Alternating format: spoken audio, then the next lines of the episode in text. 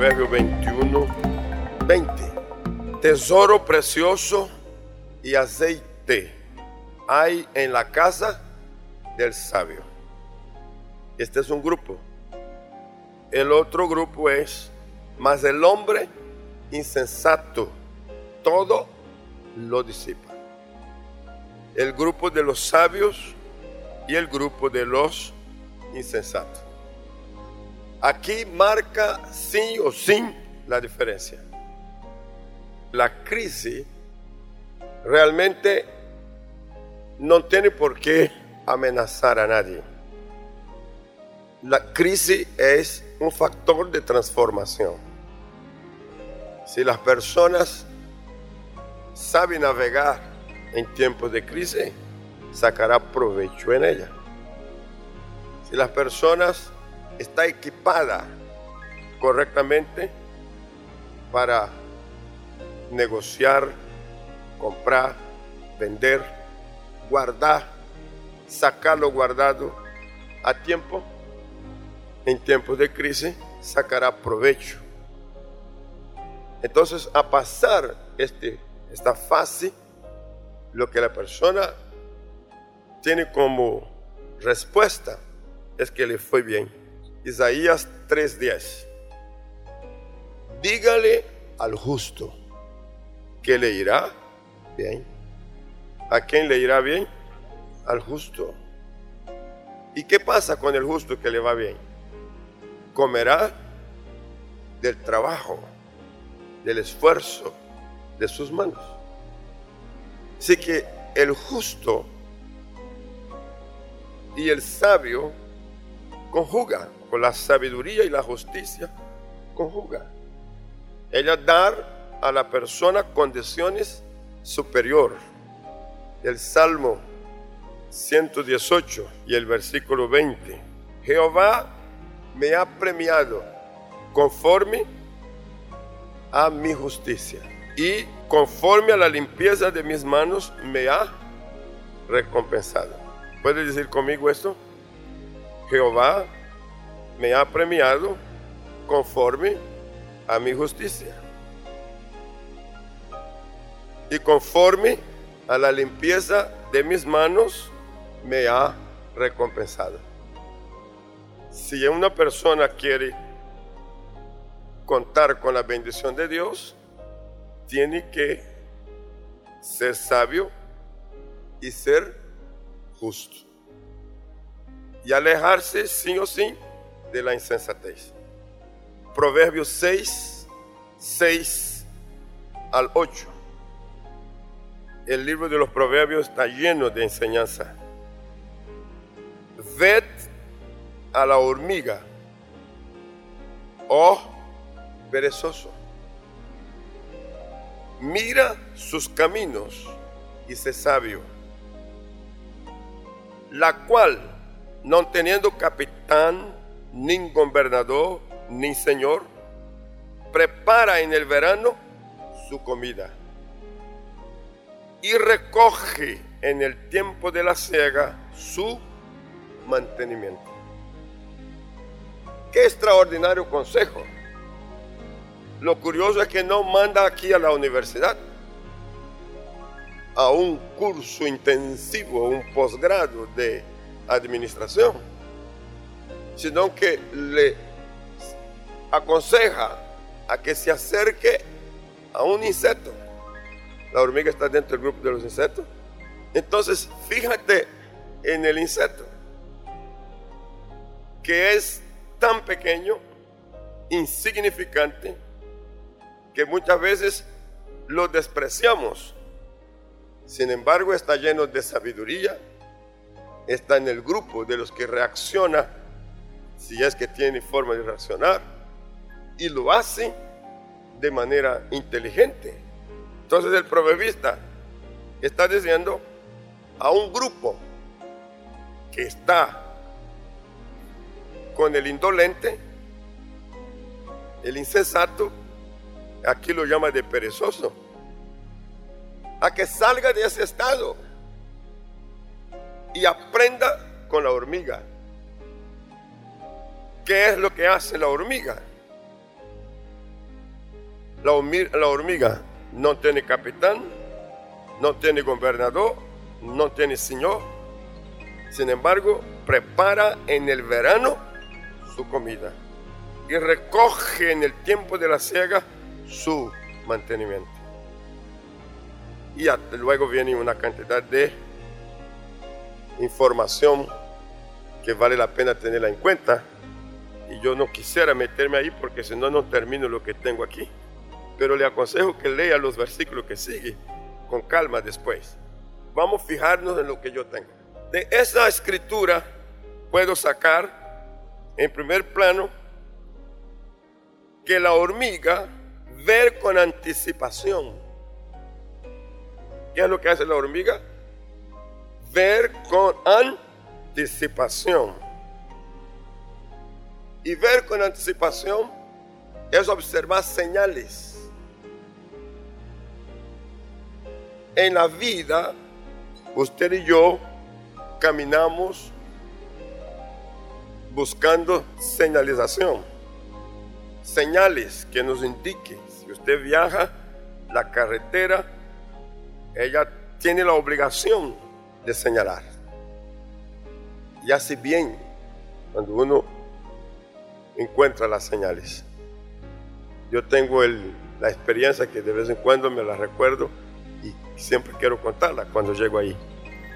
Fui a Barquecimiento en un unos años atrás. Y cuando llegué en la Y, cuando uno sale de aquí, pasa, pasa San Cristóbal, después de la Pedrera, hay una Y, una bifurcación. Guadualito. Para entrar a Guadualito y, y, y allí no había señalización y, el camino es muy parecido. Había vehículos de un lado y de otro. Yo no, no vi nada y simplemente me fui a la derecha. Porque a mí me gusta estar a la derecha. Y la persona que va conmigo, después de como 40 minutos, le digo, lo veo el camino como raro. Parece que no estamos en el camino correcto. Él dijo, sí, estamos en el camino correcto. Recuerde que eso está lleno de puentes. Ya pasamos aquí, ya pasamos allá. Es llano todo. Seguimos. De repente llegamos a un lugar y tenía una estación, un retén. Y pregunté, por favor, dígame el, para Barquecimiento, ¿estoy bien? Y uh, no. Más adelante usted ya está en Arauca. de que está regresando a Colombia. Qué vergüenza. Y le digo, ¿cómo hago para tomar el camino? Retomar el camino a Barquecimiento. Tiene que regresar a la Y. A donde usted se salió, ahí usted debe regresar para tomar el camino correcto. ¿Sabe lo que significó eso? Me atrasé me fui hora y media, casi dos, y luego otro, y retomar el camino. No pude llegar al, tiempo a Barquecimiento, causando un trastorno terrible. porque me faltó? Señalización. Me faltó indicación correcta. Yo creo que todos necesitamos aprender a leer los o las señales. Necesitamos aprender a oír cuando nos están dando señales.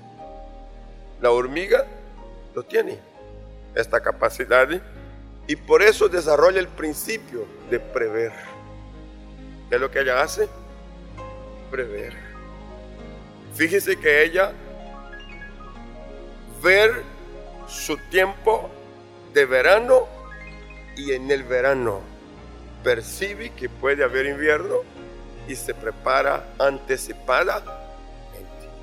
Anticipadamente se prepara. En segundo lugar, ejecutar. No basta que uno sepa leer las señales, oír las señales. no basta que tenga la iniciativa de prever, sino que también es necesario saber ejecutar.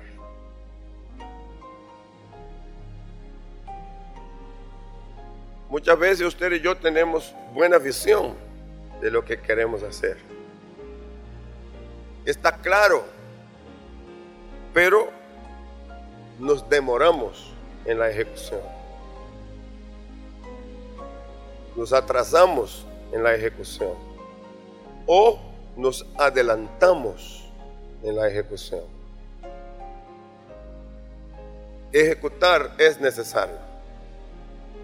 Y en este caso es necesario saber ejecutar en el tiempo correcto, en el momento correcto. Muchas veces la ejecución va por etapas. Y aquí entra que uno observe lo que ya se hizo, ya sea que uno mismo o solo o con otros, o vio a otros haciendo. Como la persona que logró, cómo fue que él cubrió las etapas y se aprende para hacerlo igual y mejor. ¿Cree que es posible hacer igual? Pero si es posible hacer igual, es posible hacer mejor. Aquí la, la observación mía es, mejoremos. Ejecutar es convertir la visión en estructura de acción planificada. Repito, ejecutar es convertir la visión que una persona tiene en el proyecto, en el plan, en una estructura de acción planificada. Cuando usted puede convertir su visión en una estructura, usted está firme, usted está sólido. Le voy a contar algo referente a la iglesia. Año 90 habíamos comprado este lote con el de atrás, donde está el colegio. Tengo en mi mente la visión del templo y del colegio. Me senté con un grupo de profesionales, arquitectos, ingenieros, gente que quería ayudarme. Y les expresé lo que yo veía. Y aquí nació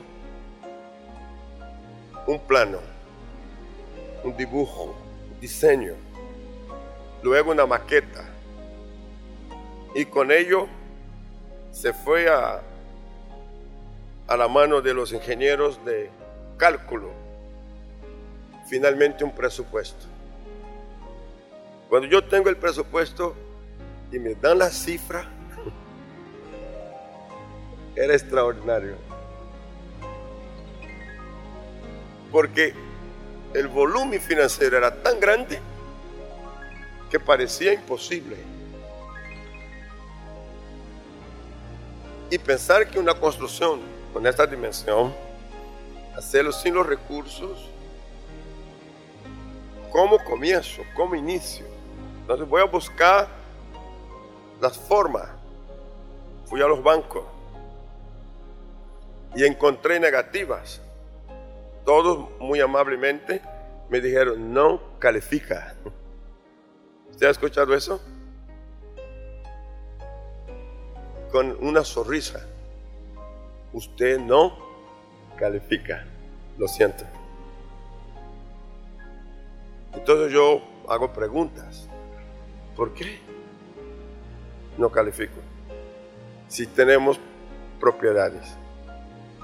Respuesta. La propiedad que usted tiene es de un bien público. Es iglesia. Esto es inviable para un banco, porque ¿cómo se embarga una iglesia? ¿Cómo se demanda una iglesia? No es honroso para un banco hacer eso en casa. Digo, pero ¿quién dijo que yo no voy a pagar? Para que me embargue, para que me demande. Entonces comenzamos a entrar en la vida íntima de la iglesia. Y un gerente me dijo, ¿y cómo prueba usted que puede pagar?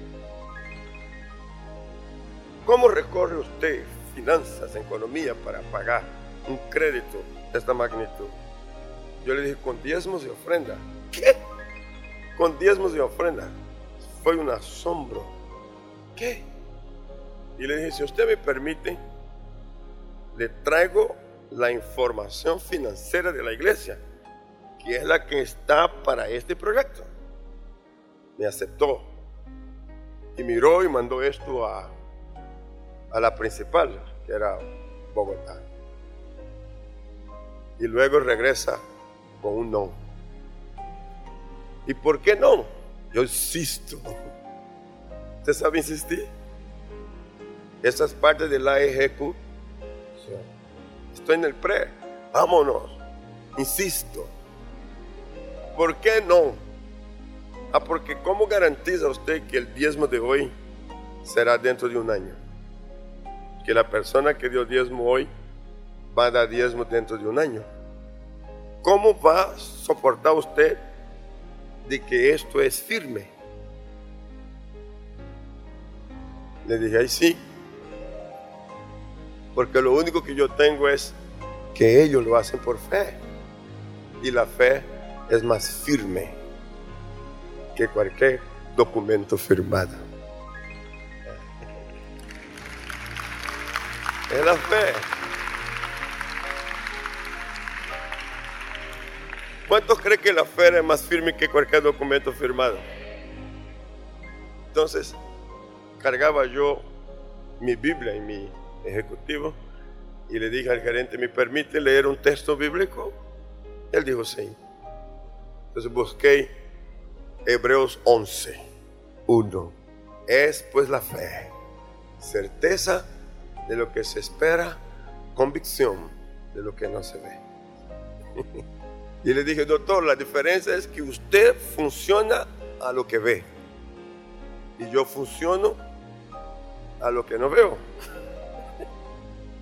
con los ojos físicos, pero con los ojos de la fe, sí lo veo y traslado de lo espiritual, de lo sobrenatural, de lo invisible a lo visible.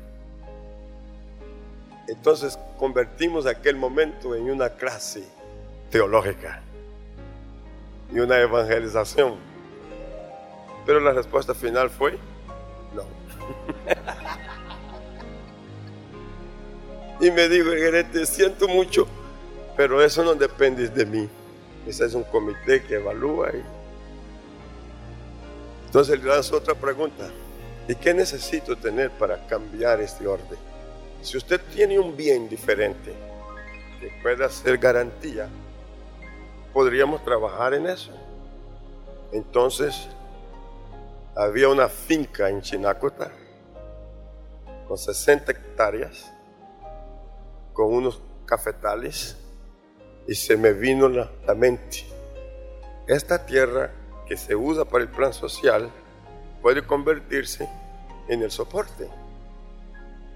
Entonces fui a la Federación de Cafeteros, presenté la finca, llevé una comisión, miró lo que estamos haciendo, dieron certificado de finca cafetera y vine de nuevo al banco.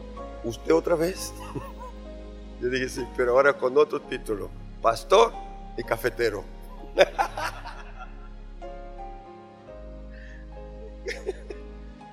pastor y cafetero.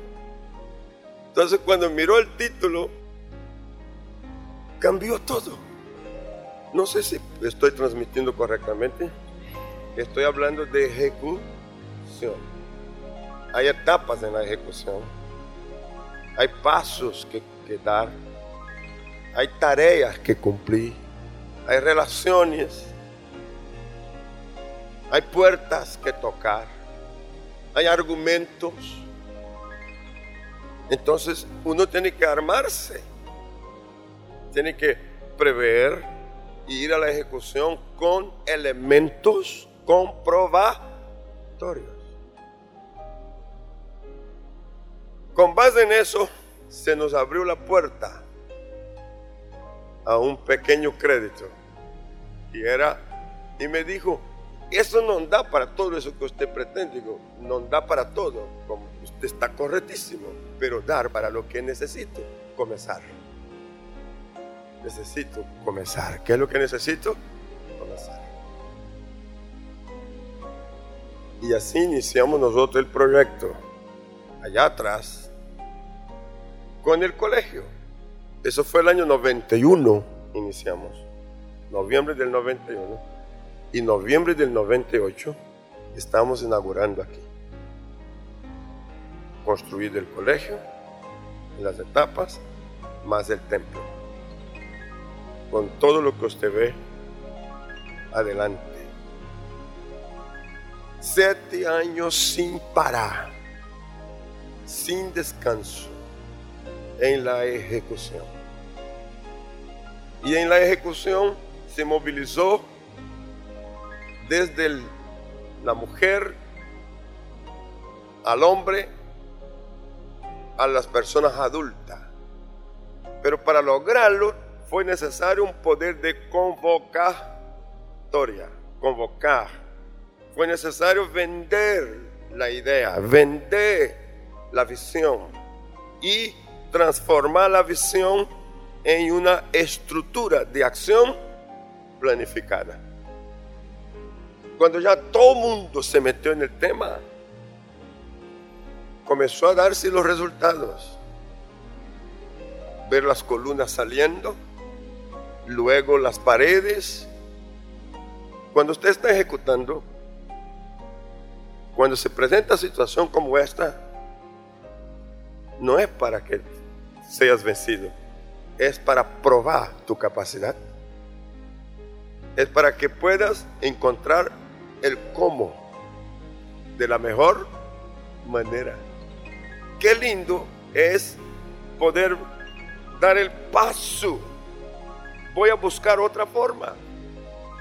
Y cuando usted está ejecutando correctamente, usted atrae cooperación. ¿Qué es lo que usted atrae? Cooperación. ¿Sabe la ejecución correcta? Es un imán que atrae la cooperación. Si usted no comienza, amado amigo, amiga, usted no puede ver resultado. No hay ningún resultado para aquel que nunca comenzó. Para que haya resultado es necesario que inicie, ejecute y hágalo con todo. ¿Qué va a pasar mientras se ejecuta? No te imaginas. Cualquier cosa va a pasar. Dos trabajadores estaban allí, la torre iba hasta arriba. No hicieron caso de la prevención, el cuidado en el trabajo, suelta el cinturón de seguridad. Vienen esos vientos cucuteños. ¿Sabe cómo son los vientos cucuteños? Que aparecen de repente en el preciso momento en que estos señores están sueltos allá, sacude a esa torre y se caen los dos. Y uno siente que el alma va a salir. Somos objeto de noticias negativas en, en el periódico, en la emisora, en la televisión. Accidente de trabajo en el centro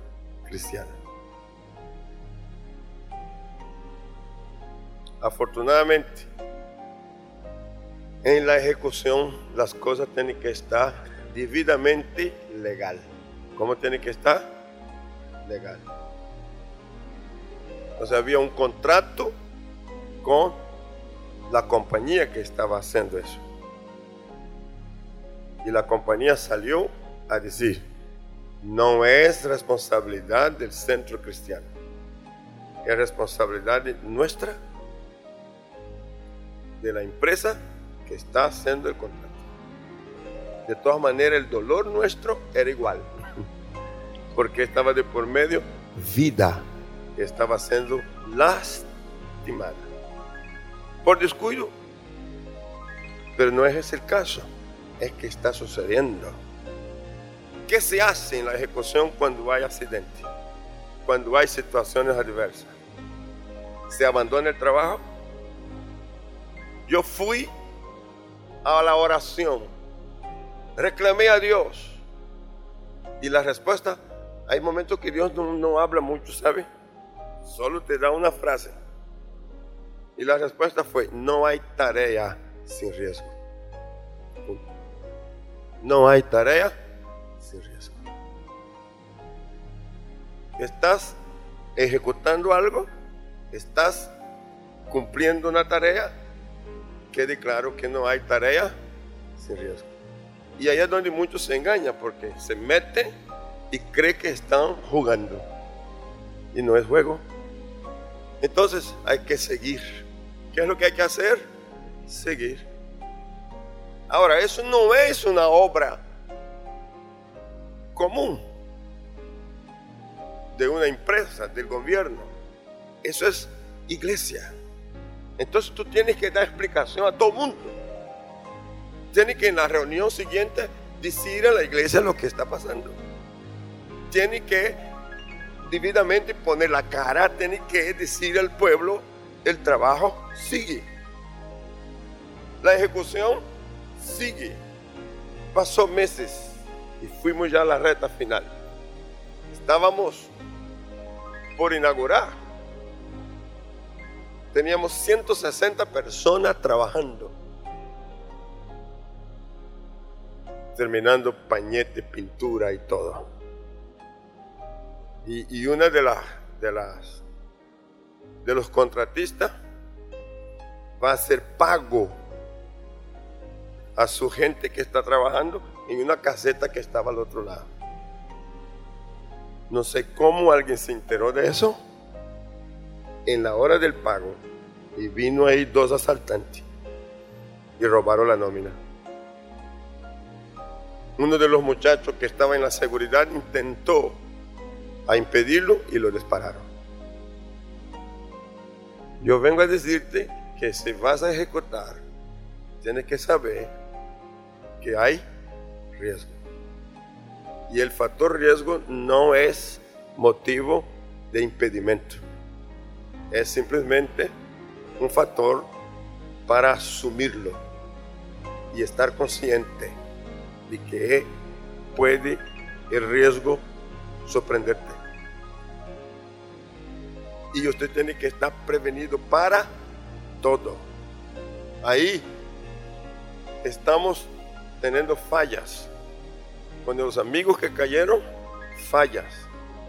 Con el robo, fallas. Pero mi, mi vigilante está herido. Yo voy corriendo para allá. Ya lo están socorriendo, lo ponen en una camioneta y yo llego y apenas lo veo y él extiende su mano y me dice, pastor, hice lo que pude. Y ahí se fue al hospital. Y yo me quedo con el corazón partido. Y las 160 personas abajo. Ya todo el mundo está abajo, espantado. Tiene confusión, tiene mil preguntas. Yo me encierro aquí abajo, hay un sótano. Y voy ahí, a Dios otra vez. ¿Y sabe cuál es la respuesta? No hay tarea sin riesgo, pasa delante del pueblo y continúa. Y con el alma partida. Reuní todo el mundo aquí afuera. Les dije, si ustedes quieren, esta es la hora de irse. No hay por qué sentirse obligado, sobre todo en momentos como estos.